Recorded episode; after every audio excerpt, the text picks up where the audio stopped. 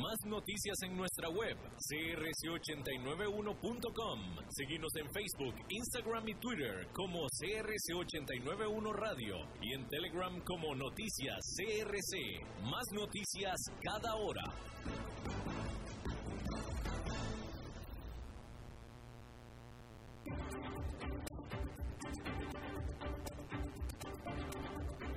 Inicia a las 5 con Alberto Padilla. Un programa diseñado con el objetivo de llevarte diariamente un tema de actualidad, acompañado siempre de reconocidos editorialistas, de lunes a viernes a las 5 de la tarde por CRC 89.1 Radio. A las 5 con Alberto Padilla.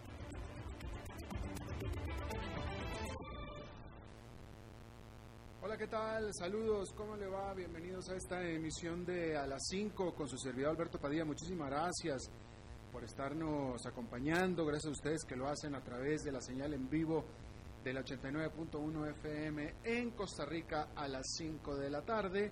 Gracias también a los que lo hacen en la señal en vivo de Facebook Live en la página de este programa a las 5 con Alberto Padilla.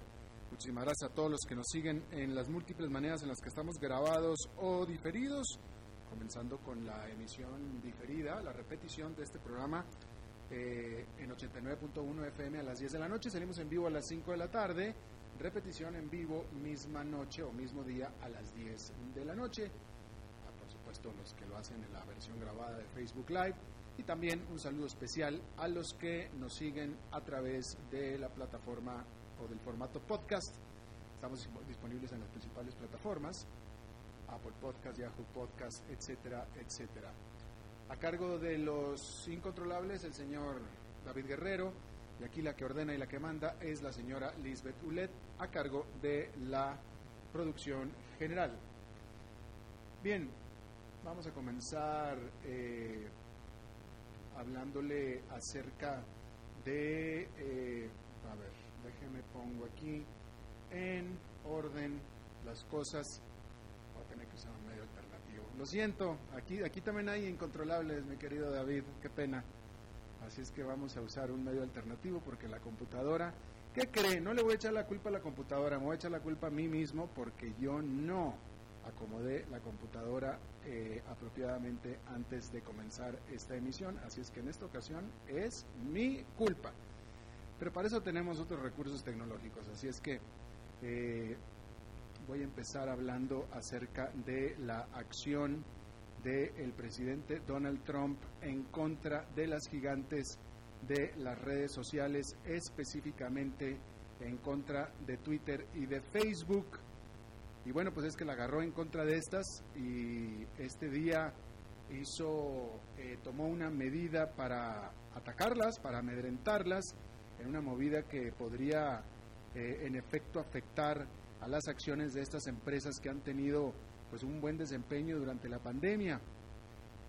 Trump anunció una orden ejecutiva en contra de las grandes empresas de redes sociales. La decisión la dio luego de que Twitter, precisamente el principal medio de comunicación personal de Trump, aplicara una etiqueta, un botón de veracidad, a dos de los tweets que lanzó Trump afirmando que la votación, esto fue lo que afirmó Trump, que la votación vía correo regular en California, que es un estado predominantemente demócrata, propiciaría fraude electoral.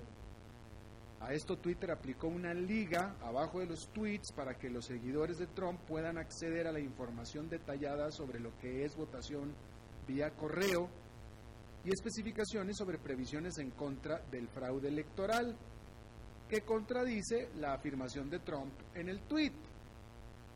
Ante esto, Trump acusó a Twitter de censura y amenazó que si la empresa continúa etiquetando sus tweets, utilizaría todo el poder federal para controlarla e incluso para cerrarla llegó a amenazar. Las acciones de Twitter perdieron el miércoles casi 3% y este jueves siguieron en terreno negativo.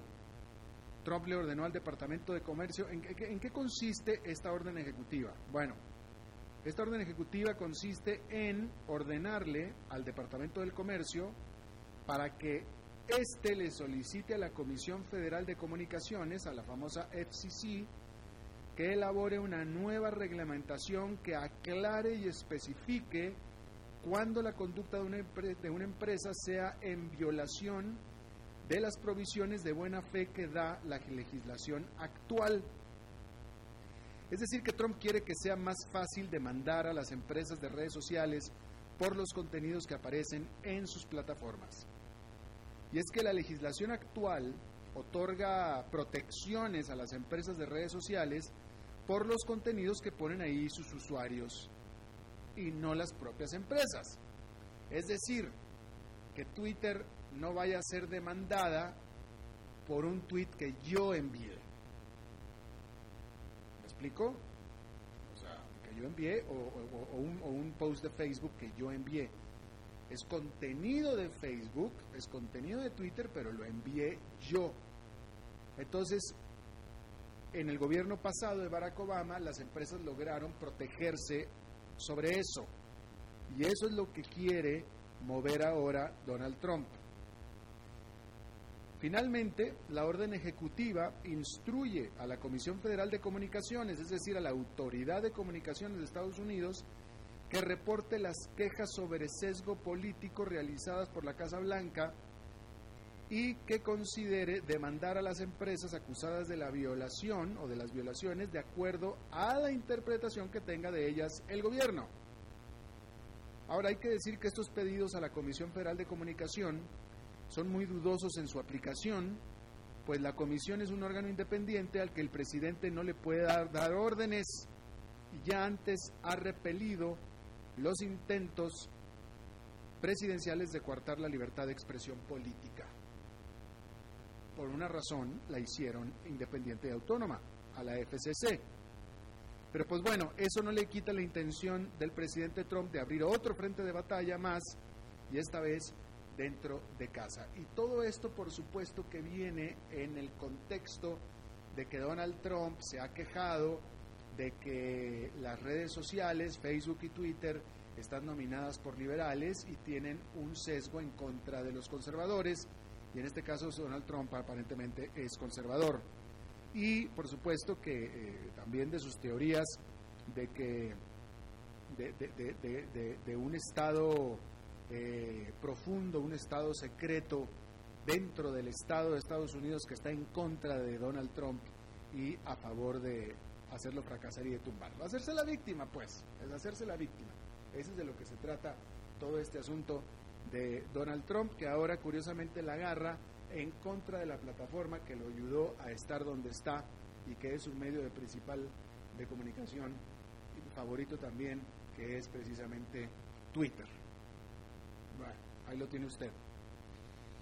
Bueno, el Parlamento de China aprobó, como era esperado, la imposición en Hong Kong de la muy rechazada Ley de Seguridad Nacional levantando todo tipo de temores sobre el futuro de la autonomía e independencia de este que sigue siendo un centro financiero mundial.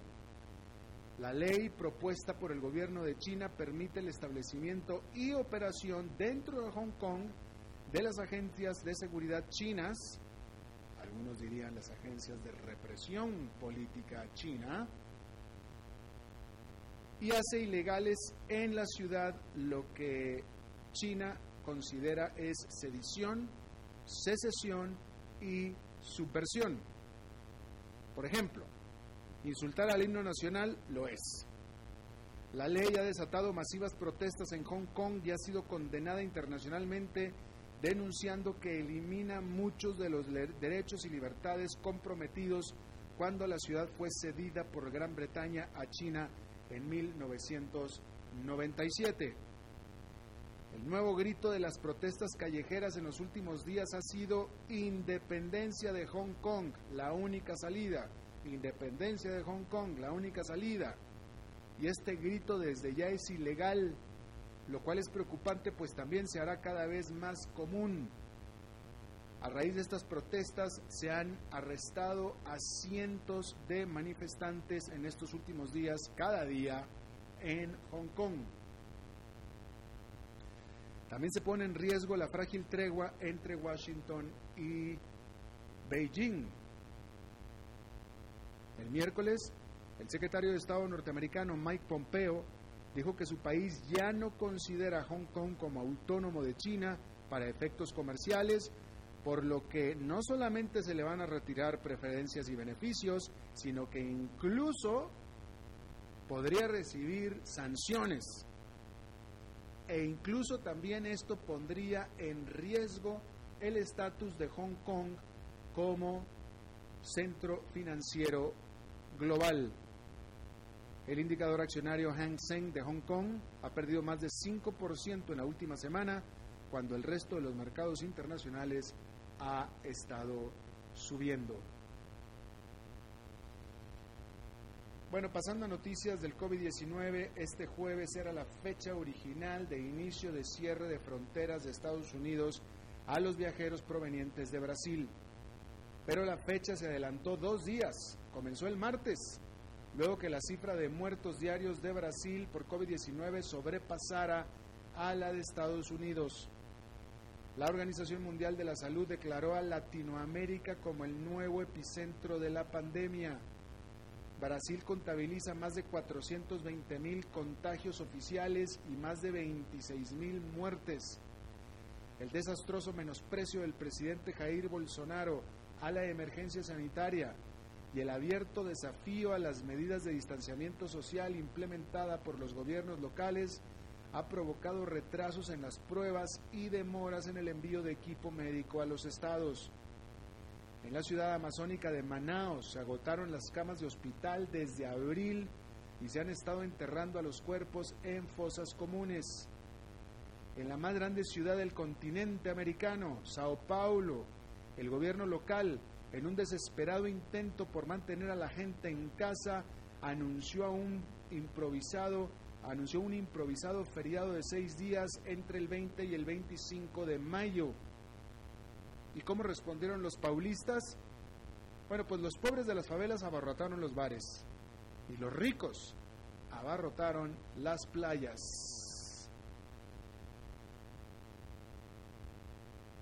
Bueno, hay que decir que existe una cadena comercial en Estados Unidos que ha demostrado ser a prueba no solo de la letal Amazon, sino también a prueba de recesiones y de encierros y que es la envidia de las demás comerciales.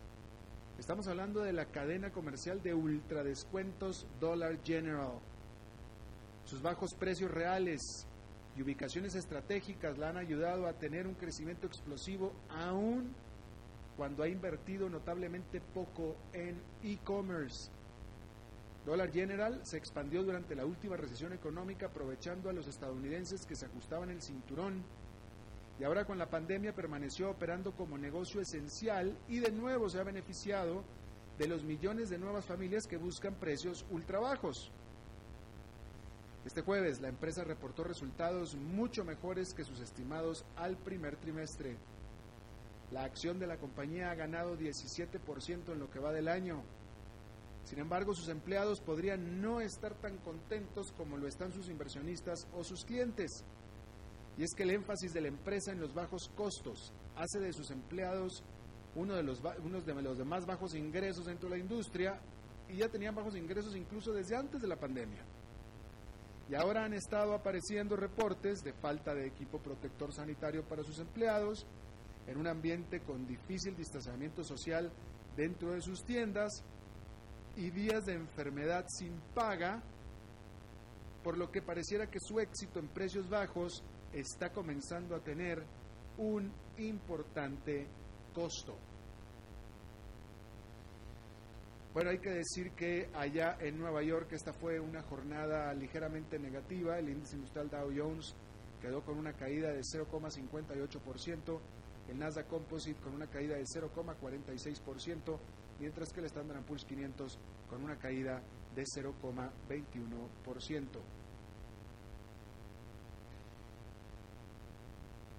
En otra información, bueno, hay que decir que ya se confirma que el número de muertos por coronavirus en Estados Unidos pasó ya, ahora sí oficialmente, los 100.000, que es por mucho el más alto o la más alta cantidad de un país. Pero eso es en números absolutos. y ahora vamos a hablar de esto, porque, por ejemplo, medido por millón de habitantes no es el más alto. ¿Sí? Sin embargo, por supuesto, es una, pues una marca bastante fea, bastante espantosa, y bueno, se dio 100.000, el, el, muerto número 100.000 se dio en medio de esta tendencia de los estados de la Unión Americana de comenzar a salir de los encierros y por supuesto que esto ha levantado los temores de que la tasa de infección de nuevo va a volver a subir. Hay que decir que en esta jornada, vamos a ver, en Estados Unidos, vamos a hablar ayer para hablar de un día completo en Estados Unidos o número, de números completos diarios. Ayer en Estados Unidos hubo 20.500 nuevos infectados, Brasil tuvo 22.500 nuevos afectados ayer. O sea que Estados eh, Brasil está acelerándose mucho más. Hoy en día Estados Unidos está reportando 21.700 nuevos casos, Brasil hasta este momento solamente 4.600, pero eh, esto se va a actualizar de manera importante en los próximos días. Hace una semana estábamos hablando de que Brasil estaba reportando en muertes por millón de habitantes, estaba reportando unos treinta y tantos hace una semana. Hoy está reportando 122, Brasil. Estados Unidos está reportando 312 muertos por millón de habitantes, pero España 580. Gran Bretaña 558, Italia 548. Aquí es donde le decía yo Francia 439. Aquí es donde le decía yo que en realidad en millón de habitantes Estados Unidos no está tan alto. Está alto pero no tan alto. Pero el número total sí. Eh, un país que está teniendo muy serios problemas con el COVID-19 es Perú. Ya Perú está empezando a saltar a las noticias en esto eh, Perú está teniendo 124 fallecidos por cada millón de habitantes, muy lejos de los países europeos, pero ciertamente una cifra alta. El día de hoy Perú está reportando 5.800 nuevos casos, el día de ayer Perú reportó 6.000. Chile es otro país que también está reportando problemas importantes. Ayer reportó 4.300 nuevos casos, de coronavirus. El día de hoy Chile está reportando 4.654. Eh, así es que ahí tiene usted. Eh, y de nuevo, la Organización Mundial de la Salud coloca a Latinoamérica como el nuevo epicentro de COVID-19 en el mundo. Eh, a ver, ¿qué me están diciendo aquí? Ok, me están hablando una noticia de última hora, estoy esperando a que me llegue y vamos a informarla. Eh, ah, ok, bueno, ok, en un momento vamos a tener una noticia de última hora, nada más que me afirmen, que me, que me, uh, okay, que me informen cuando estén listos y lo hacemos, sin problema.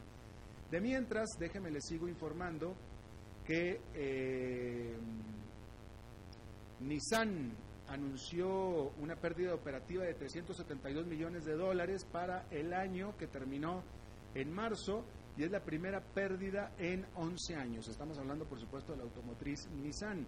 Esta japonesa eh, culpó de estos pobres resultados, por supuesto, a los efectos de la pandemia que ha caído, que ha hecho desplomar la demanda por sus automóviles nuevos. También esta Nissan y su alianza con Renault y con Mitsubishi anunció una nueva estrategia para ahorrar dinero incluyendo, incluyendo incluso el, valga la redundancia, profundizar su relación al compartir más responsabilidad en el desarrollo de vehículos nuevos. Una noticia que también es sorpresiva es que Boeing, la Boeing, la mayor productora de aviones del mundo, recomendó y anunció de hecho el reinicio de producción de nada menos que de el 737 MAX, aun cuando este avión todavía no recibe autorización de las autoridades para volver a volar, la cual se le fue negada y cancelada después de que dos de sus aviones se estrellaran matando a cientos de personas el año pasado. Y no solamente no tiene permiso para volar, sino que por supuesto que no está entregando los aviones y tiene demasiados aviones en bodega nuevos que los continuó operando después, digo, los continuó haciendo después de que le negaron el permiso de volar. Pero fíjese usted la razón por la cual Boeing retomó la producción. La razón por la cual Boeing retomó la producción no es porque tenga mucha demanda de estos aviones en este momento, por supuesto que no. Lo hizo para salvar a sus proveedores. Simple y sencillamente lo hizo para eso, para mantener a sus proveedores proveyendo, para mantener a sus proveedores trabajando. Porque muchos de sus proveedores, que en este caso son cientos, estaban a punto de morir, de morir ahogados, y se mueren, entonces sí iba a ser imposible reiniciar operaciones de ningún tipo de avión cuando necesite empezar a hacer aviones la Boeing. Así es que con tal de mantener vivos a sus vitales proveedores, es que decidió reiniciar la operación o la producción de su avión 737 MAX. Bien, tenemos una noticia de última hora. Adelante. Última hora. Última hora. Última hora en noticias CRC 89.1 Radio. Sí, muy buenas tardes, don Alberto, y a todos los amigos oyentes. Efectivamente, hace algunos minutos el presidente de la República, don Carlos Alvarado, confirmó la salida de tres ministros de gobierno. El primero de ellos fue el ministro de Hacienda, don Rodrigo Chávez, quien en este momento además está en conferencia de prensa y que en minutos también vamos a tener en nuestras redes sociales toda la información sobre sus declaraciones. También se confirma la salida de la ministra de Comunicación, Nancy Marín, y la renuncia del ministro de Ciencia y Tecnología, Luis Adrián Salazar. Las tres salidas fueron confirmadas por eh, la Casa Presidencial. Además, también se anunció quiénes van a sustituir a esas personas. El presidente del Instituto Nacional de Seguros, don Elian Villegas, va a sustituir a don Rodrigo Chávez en el Ministerio de Hacienda. Eh, Agustín Castro, quien es viceministro de la presidencia, va a asumir el Ministerio de Comunicación y además la actual viceministra de Ciencia y Tecnología, Paola Vega, va a pasar a ser la ministra de Ciencia y Tecnología. Como repito, las tres eh, salidas confirmadas hace pocos minutos por la Casa Presidencial mediante su oficina de prensa eh, y además ya se anuncian las tres sustituciones. Las tres renuncias son efectivas de inmediato y los tres ministros asumirán en los próximos días eh, en cuanto se declaren ya propiamente esos nombramientos juramentados por el mismo presidente de la República, don Carlos Alvarado. Son tres salidas en tres gabinetes distintos que se anuncian al mismo tiempo eh, el, ministro de Hacienda, Rodrigo Chávez, ya ha declarado eh, en una conferencia de prensa virtual que su salida se da por diferencias prácticas y de estilos con el presidente de la República, entre ellas el antecedente de la solicitud de veto a la ley que eximía a las municipalidades de acatar la regla fiscal. Señala que esa es una de las razones por las cuales eh, se despide él mediante una renuncia de la cartera que está dirigiendo desde el pasado mes de noviembre y, como decimos, el actual presidente del Instituto Nacional de Seguros, el actual presidente ejecutivo, Emiliano Guillegas, va a estar asumiendo como ministro de Hacienda también en los próximos días. Don Alberto y amigos oyentes, en pocos minutos más información eh, y más detallada sobre este tema.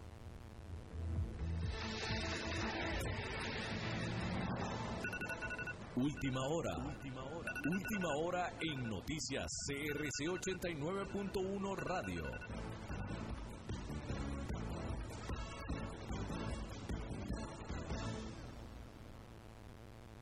5 con Alberto Padilla por CRC 89.1 Radio.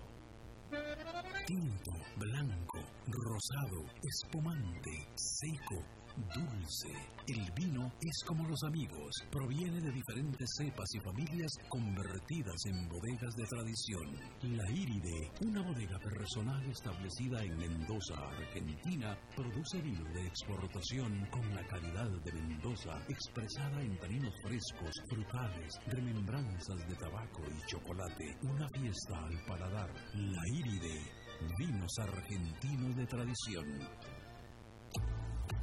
Desde Maipú, Mendoza, la tierra del olivo nos llega aceite de oliva Laur. Su delicada y elegante textura, así como su afrutado aroma vegetal, lo convierten en un aceite especial para paladares exigentes. Disponible en tres variedades: Laur Cruz de Piedra, Laur Aceite de Oliva Extra Virgen y Laur Gran Mendoza Aceite de Oliva Extra Virgen. Lo mejor de tres zonas en una sola botella. Galardonado con el Gran Prestige Gold en el Terra Olivo 2018. Aceites de oliva Laur no pueden faltar en tu mesa. De venta en todas las tiendas Don Fernando.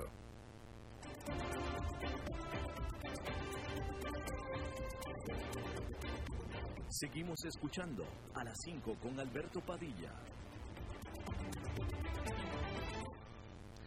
Bueno, muchísimas gracias por continuar con nosotros. Eh, más adelante o en otra misión eh, eh, nos referiremos en este programa a la renuncia de esta nueva última renuncia del ministro de Hacienda o de, Costa Rica.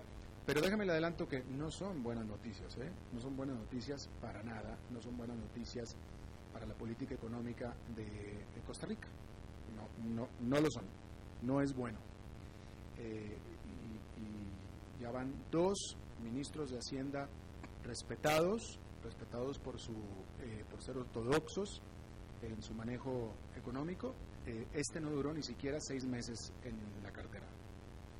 Así es que no, no, no son buenos augurios, pero bueno, eso lo hablaremos después, porque ahora vamos con la entrevista que teníamos programada y queríamos nosotros abocarnos, retomar este tema de la frontera de Nicaragua con Costa Rica, la frontera comercial, que es la que nos importa, que está cerrada.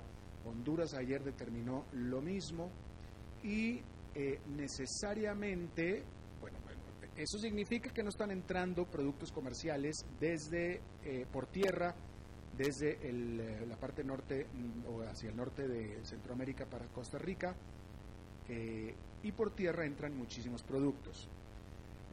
A mí me interesa saber si va a haber, no sé si tanto escasez, porque lo que no entre por tierra va a tener que entrar por alguna parte, pero sí mínimo me preocupa que vaya a haber encarecimiento, que, no es, que, son cosas diferentes. Yo le agradezco eh, muchísimo a Mauricio Musmani, él es el presidente de la Cámara Costarricense de la Industria Alimentaria eh, y él es mismo es empresario de la industria alimentaria de Costa Rica que esté con nosotros vía remota. Muchísimas gracias, señor Brusmani. Eh, buenos, buenas tardes, Alberto. Gracias. Eh, primero que nada, eh, ¿usted nos puede eh, ilustrar, decir qué tipo de alimentos básicos y no básicos son los que regularmente entran por tierra desde el norte a Costa Rica? Principalmente muchas muchas materias primas. acordate que Costa Rica exporta mucho producto terminado a Centroamérica y de Centroamérica viene para acá, principalmente materias primas. Eh, entran muchos, bueno, granos de Nicaragua, eh, muchos empaques plásticos de Guatemala, Conjugado, El Salvador también, eh, principalmente.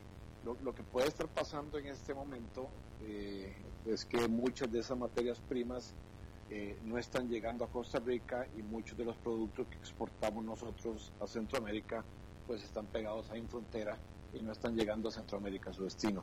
Claro, en materia alimentaria, de productos alimenticios, bueno, ya, ya nos dijo granos, pero eh, eh, ¿eso quisiera decir entonces que Costa Rica es bastante autosuficiente alimentariamente o los alimentos normalmente llegan por otra vía? Eh, pues, pues llegan por, por varias vías, ¿verdad? Pero sí Costa Rica tiene una industria alimentaria bien, fuerte. Yo diría que que para nosotros el, el, principal mercado, además de Costa Rica, Centroamérica, es el mercado natural, eh, para tanto para pequeñas, medianas y grandes empresas. Eh, casi que el, 50% de las, de las exportaciones de la industria alimentaria van aquí en el área, en Centroamérica. Eh, a ver, otra vez, esa última cifra que me dio, ¿cómo era? 50% de lo que produce la industria alimentaria, de lo que exporta la industria alimentaria, va para Centroamérica el 50% de lo que produce Costa Rica. Exactamente. Ok, pero entonces, entonces usted me confirma que Costa Rica en alimentos básicos es autosuficiente?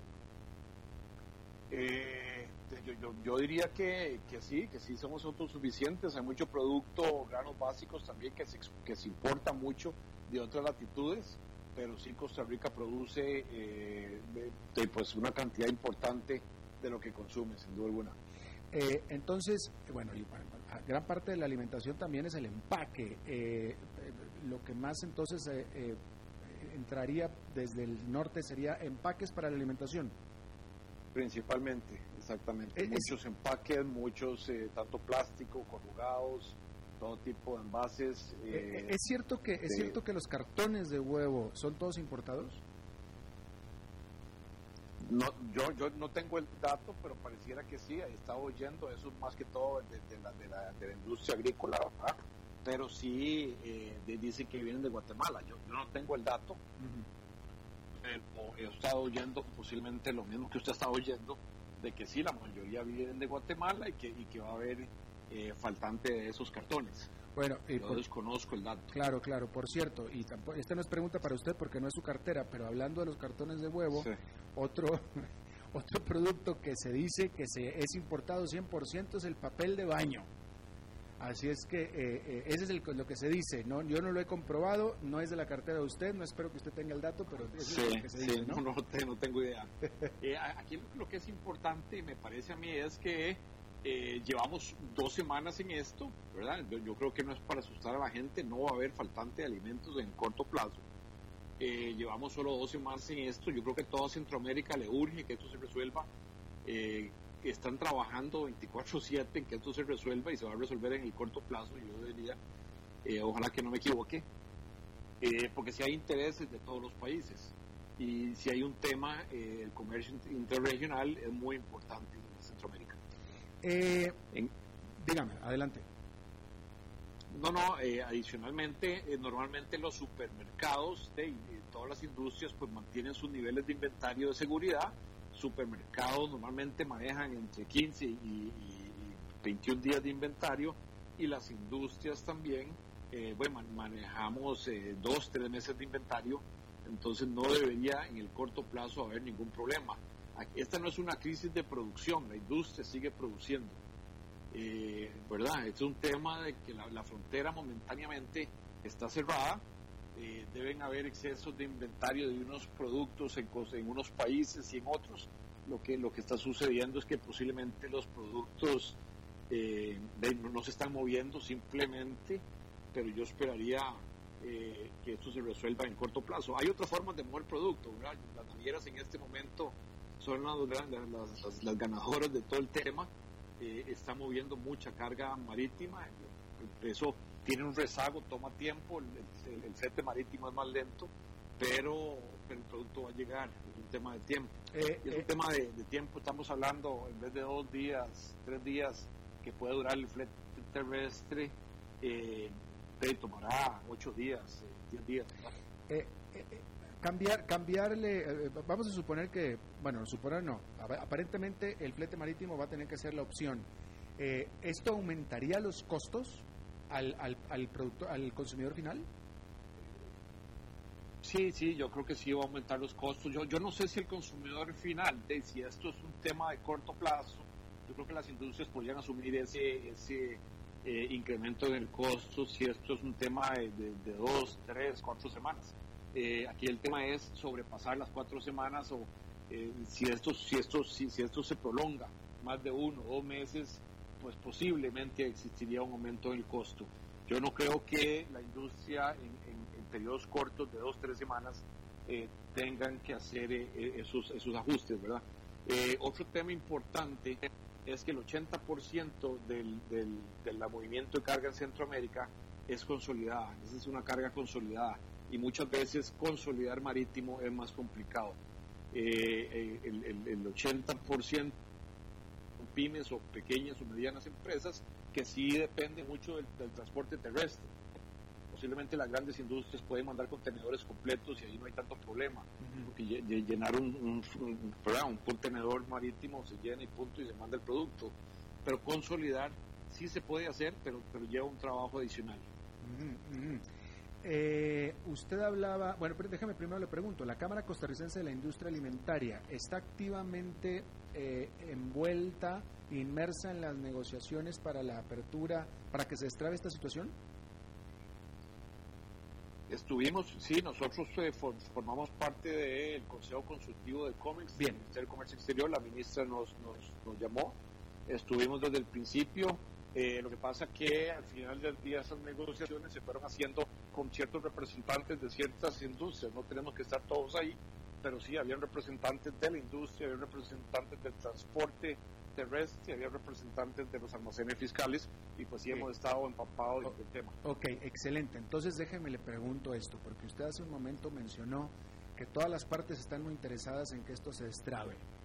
Eh, ¿A usted le queda realmente claro que al gobierno de Costa Rica, bueno, yo estoy seguro que el gobierno de Costa Rica quiere que se destrabe. La pregunta que tengo es si está siendo realista con las propuestas que está considerando, porque hasta ahora lo que sea que esté considerando no está funcionando para que esto se destrabe. Entonces yo quiero saber si realmente está siendo serio. Yo creo, sí, Alberto, yo, yo, lo que creo yo, me parece a mí es la percepción mía, que lo que faltó fue comunicación, ¿verdad? Yo creo que hay que hacer un balance entre el tema de salud, que es muy importante y posiblemente lo más importante, y, y el y la economía, el tema económico. Yo creo que, que, tenemos que hacer eh, la transferencia de, eh, tenemos que liberar las fronteras con, con reduciendo el riesgo de salud, sin duda alguna. eso debería ser eh, y es lo más importante, porque no podemos estar permitiendo que transportistas sean transmisores de la enfermedad de un país a otro. Yo creo que ningún país quiere que eso suceda. Entonces sí creo que tiene que haber ahí eh, un, trabajo importante en el tema de la contención de la enfermedad, pero también tenemos que permitir que las mercancías se muevan libremente. Precisamente. Y, creo que la, la, solución que llegamos con el gobierno de Costa Rica es una buena solución, me parece a mí. Eh, posiblemente la primera propuesta del gobierno no, hacer el desenganche en frontera, eso es imposible, eso no va a suceder. El 80% de la carga movida por transportistas independientes. Si yo estoy, tengo mi camión, no, se lo voy a dar a otro en frontera para que se lleve mi camión, eso no va a pasar. Pero la propuesta, la segunda propuesta que hizo el gobierno y es la que está tratando de vender, es que los transportistas eh, entren eh, custodiados, no, pero sí con una ruta específica y que tengan que ir a un almacén fiscal, ahí descargan, van a poder cargar nuevamente y vuelven a salir en un tiempo de 72 horas. Eh, inicialmente eran 48, ahora están hablando de 72 horas. Yo creo que, que 72 horas es un buen tiempo para entrar, descargar la mercadería, volver a cargar en un almacén fiscal. En, creo que hay autorizados 17, 18 almacenes fiscales donde va, a estar todo bajo control ahí, ¿verdad? Ahí van a tener, me parece, los, los transportistas sus eh, servicios sanitarios, donde, donde eh, lavarse las manos, todo, todo la, parte sanitaria, van a poder pernoctar ahí, van a tener alimentación ahí, entonces me parece que es eh, un sistema que sí va a tener un nivel de control y sí nos va a permitir un balance entre la parte sanitaria y la parte comercial. ¿Y, y cuándo se dio, y eso, ¿cuándo se dio este, esta, esta, idea? ¿Esta idea cuándo surgió? Esta, esta idea se, surgió como una semana después a que a, las primeras medidas que tomó Costa Rica de cerrar la frontera. nunca se cerró la frontera, la frontera nunca se cerró. las medidas unilaterales que tomó el gobierno al principio eh, y todo el mundo reaccionó, ¿verdad? Una semana después llegamos a un acuerdo con el gobierno y, eh, y ese es el, el, el acuerdo que está tratando de impulsar el gobierno. Es decir, que esta idea salió antes de que Nicaragua tomara la decisión de cerrar la frontera. No, no, no, salió después. Después. Salió después, pero, ya la frontera estaba cerrada y, creo que ha, faltado comunicación. Eh, eh, es, yo creo que los transportistas centroamericanos, esa es la percepción mía, ya es un tema mío, eh, me parece que creyeron que no era una propuesta para salvaguardar la salud, sino que era una propuesta para beneficiar a los transportistas costarricenses y ese nunca fue el espíritu. A tal grado que en Panamá la frontera fue cerrada no por, por, la, por el gobierno de Panamá, sino por los transportistas panameños. Pues entonces sí que es un problema de comunicación terrible, porque es decir, es que el punto al que quiero llegar es que será muy buena idea y la consideraremos ustedes o nosotros y todo el mundo acá adentro muy buena idea, pero Centroamérica no la está comprando. Eh, yo, yo, yo, creo que, vamos a ver, me parece, hoy, hoy, hoy hubo una reunión del Comité del Comieco, me parece que están analizando esa propuesta. Eh, vamos a ver qué pasa en los próximos días, de aquí a mañana será. Yo creo que a todo el mundo le interesa volver a abrir, si no será esa propuesta, será esa propuesta modificada, pero tiene que salir algo en el corto plazo. Yo sí creo que existió falta de comunicación, además Costa Rica posiblemente nunca tuvo la comunicación al principio, simplemente tomó medidas unilaterales y eh, provocó el cierre de frontera de Nicaragua y el cierre de frontera de, Panamá. Eh, en Nicaragua lo, hacen las, las, instituciones, el, gobierno de Nicaragua y en Panamá lo hacen los transportistas. Yo sí siento que eh, los transportistas centroamericanos han sentido, han creído que esta era una medida para beneficiar al transporte costarricense, como le decía ahora, Mm. cuando yo creo que no, no- nunca existió nunca existió ese espíritu. Eh, eh, Era un espíritu más bien de, de, de- de conservar, eh, de, de sostener la propagación de la enfermedad. ¿verdad? claro. Señor Musmani, eh, ¿tú esperabas que esto fuera a extenderse durante dos semanas que llevamos ya? En esto yo no, uno nunca tiene la bola de cristal. Yo creo que las medidas que tomó Costa Rica en Centroamérica nada se puede hacer unilateral. Te pregunto, te pregunto porque yo te veo muy optimista. Eh, sin embargo, llevamos dos semanas. Entonces, la pregunta la última que yo te quisiera hacer a ti, porque te veo muy optimista, es ¿cuánto Sí. tiempo, si esto, si esto no sale bien, cuánto tiempo, o sea, llevamos dos semanas y te veo muy optimista. ¿Cuánto tiempo más tendría que pasar para que empieces tú, Mauricio Musmani, a decir, ah, caray, ahora sí creo que me voy a preocupar? Puña, yo creo que esto se va a solucionar y se va a solucionar. No, Eh, yo creo que también va se soluciona. La pregunta es cuándo. tomar. Me, me- me- me preocuparía si esto pasa de, de- de cuatro semanas, de cinco o seis semanas, ¿verdad? Y ahí me preocuparía. Eh, lo, lo bueno es que las fronteras no, no se, han, no se han cerrado. ¿Cómo no? Esta fron- la frontera terrestre con Nicaragua está cerrada, pero todavía hay accesos por mar y otras fronteras. Ah, hay, hay- ok. hay formas de, de- de- de llevar ciertas cargas, ¿verdad? Eh, igual todos los demás países. Yo creo que nadie tiene el espíritu de cerrar por cerrar. Eh, pero y, y sí creo que se tiene que solucionar. No hay forma de que no lleguemos a un acuerdo. Eh, ya hoy, me parece, eh, que estaban trabajando en, en un, en un protocolo de bioseguridad para todo Centroamérica. Eh, creo que eso va bastante avanzado. Pero bueno, es- esperemos. Yo, yo me preocuparía después de seis semanas de que esto no se arregle. Llevamos dos semanas. Bueno, ok, ok, ok. Espero que, en espero que dentro de cuatro semanas no tenga que estarte eh, llamando por teléfono y, y decirte qué Yo, pasó. esperaría, yo, yo- yo esperaría que fuera en el corto plazo, que esto se arregle en la próxima semana, sin duda alguna. Bueno, pues ojalá Mauricio Musmani, eh, presidente de la Cámara Costarricense de la Industria Alimentaria, te agradezco muchísimo que nos hayas tomado la llamada. Muchas gracias, Alberto. Buenas Gracias, tardes. buenas tardes. Vamos a hacer una pausa y regresamos con Fernando Francia. A las 5 con Alberto Padilla por CRC 89.1 Radio.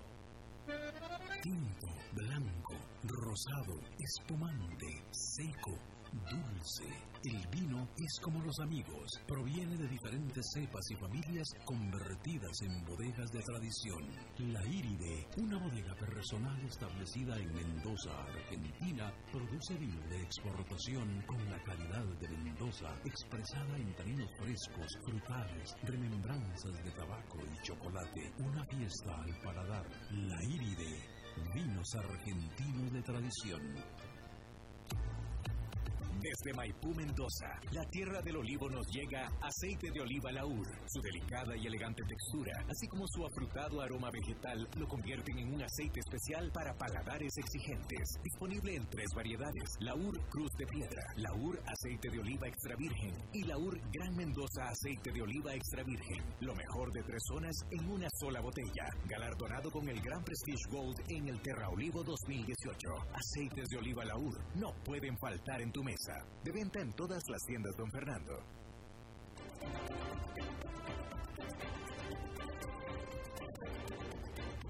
Seguimos escuchando a las 5 con Alberto Padilla.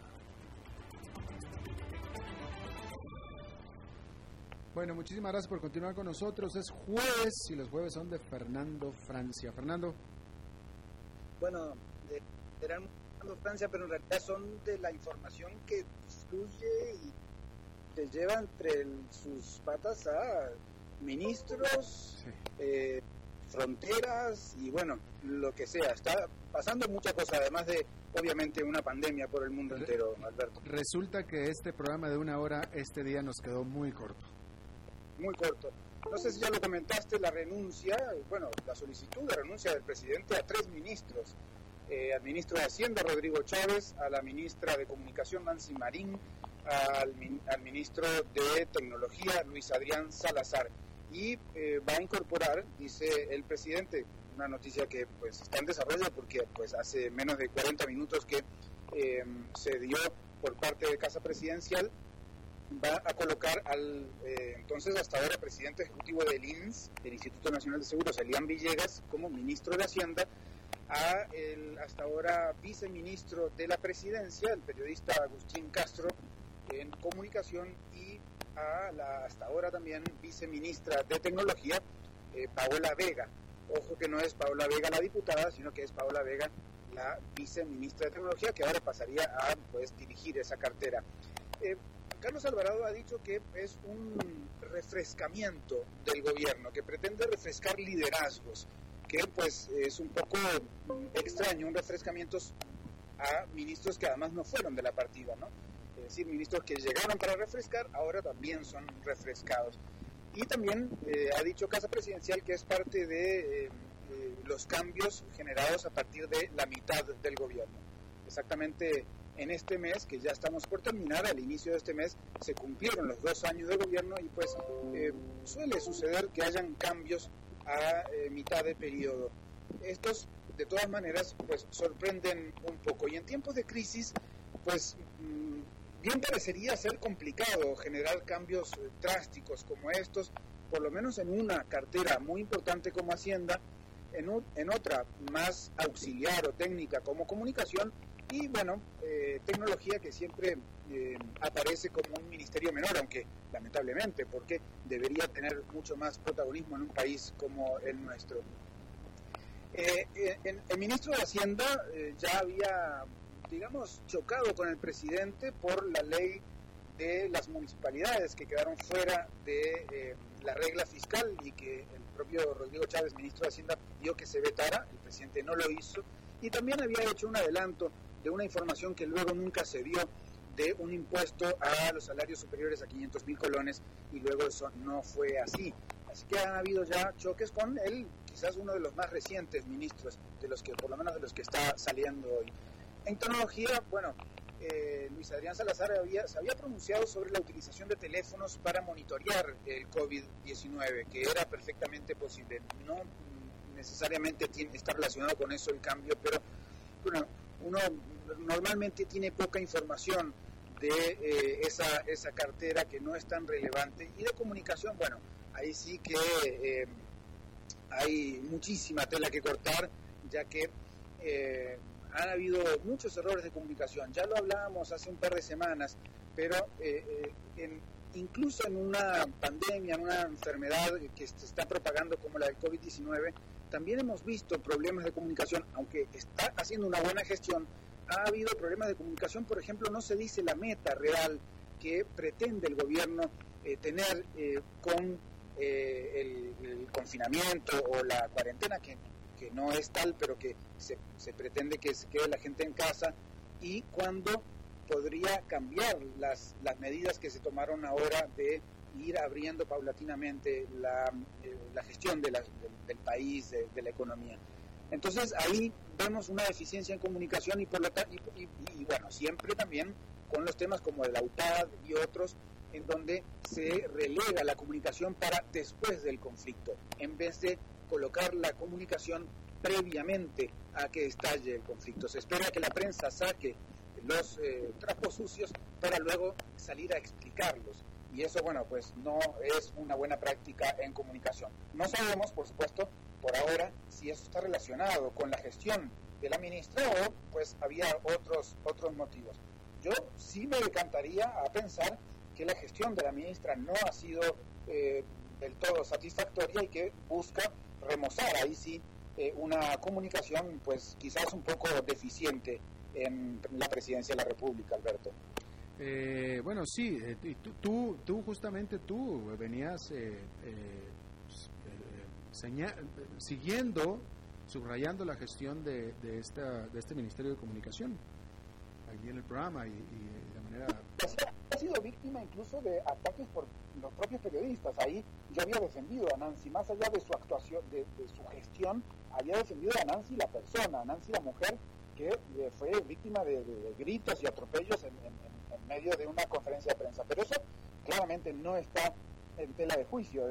lo que estamos viendo es si fue efectiva o no su gestión como comunicación, como ministra de comunicación, así como algunos habrán también pensado que el anterior ministro, recordemos que primero fue Juan Carlos Mendoza, luego Nancy Marín, pues ya eh, dos ministros, va a haber un tercer ministro ya de comunicación y lo mismo sucede en Hacienda. En, menos de dos años, tres ministros de Hacienda. Eh, no, no me animaría yo a decir que no ha sucedido antes porque pues eh, siempre son ministerios complicados, pero claramente es un sismo importante. Definitivamente, por mi parte solamente agregar que en medio de la peor crisis económica de los tiempos modernos de un país, no es tiempo de... Y, y también, y también ya con una posición económica de por sí debilitada desde antes de que cayera en crisis esta, esta economía, no es tiempo para deshacerte de un ministro de Hacienda que era respetado, respetado internacionalmente, conocido por ser ortodoxo económicamente hablando, eh, y que tenía roce y conocimiento de los mercados internacionales. Definitivamente no es buen momento, y mucho menos seis meses después de que llegó al puesto. Cambiando de tanto, ¿no? Como en un partido, en una final, uno no va a probar eh, eh, eh, jugadores, ¿no? En este caso, pues tampoco sería la idea, pero, habrá que ver cuáles son los objetivos ahora de este nuevo ministro. Claro. Bueno, pues Fernando Francia, muchísimas gracias como por tu participación, como todos los jueves. Bueno, tenía otro tema para hoy, obviamente matrimonio igualitario es uno de los temas más importantes de la semana y del año. Déjame le pido, a ver, David Guerrero, David Guerrero, Fernando Francia quiere seguir hablando, ¿le damos chance o no? Dice David que no, lo siento. No, no, no. Era nada más para explicar que había sido un comentario emergente el Sí, pero bueno. Lo guardamos para el próximo jueves. Eso es. Gracias, Fernando. Bueno, y eso es todo lo que tenemos por esta emisión de A las 5 con servidor Alberto Padilla. Muchísimas gracias por habernos acompañado. Espero que termine su jornada en buena nota, en buen tono y nosotros nos reencontramos en 23 horas. Que la pase muy bien.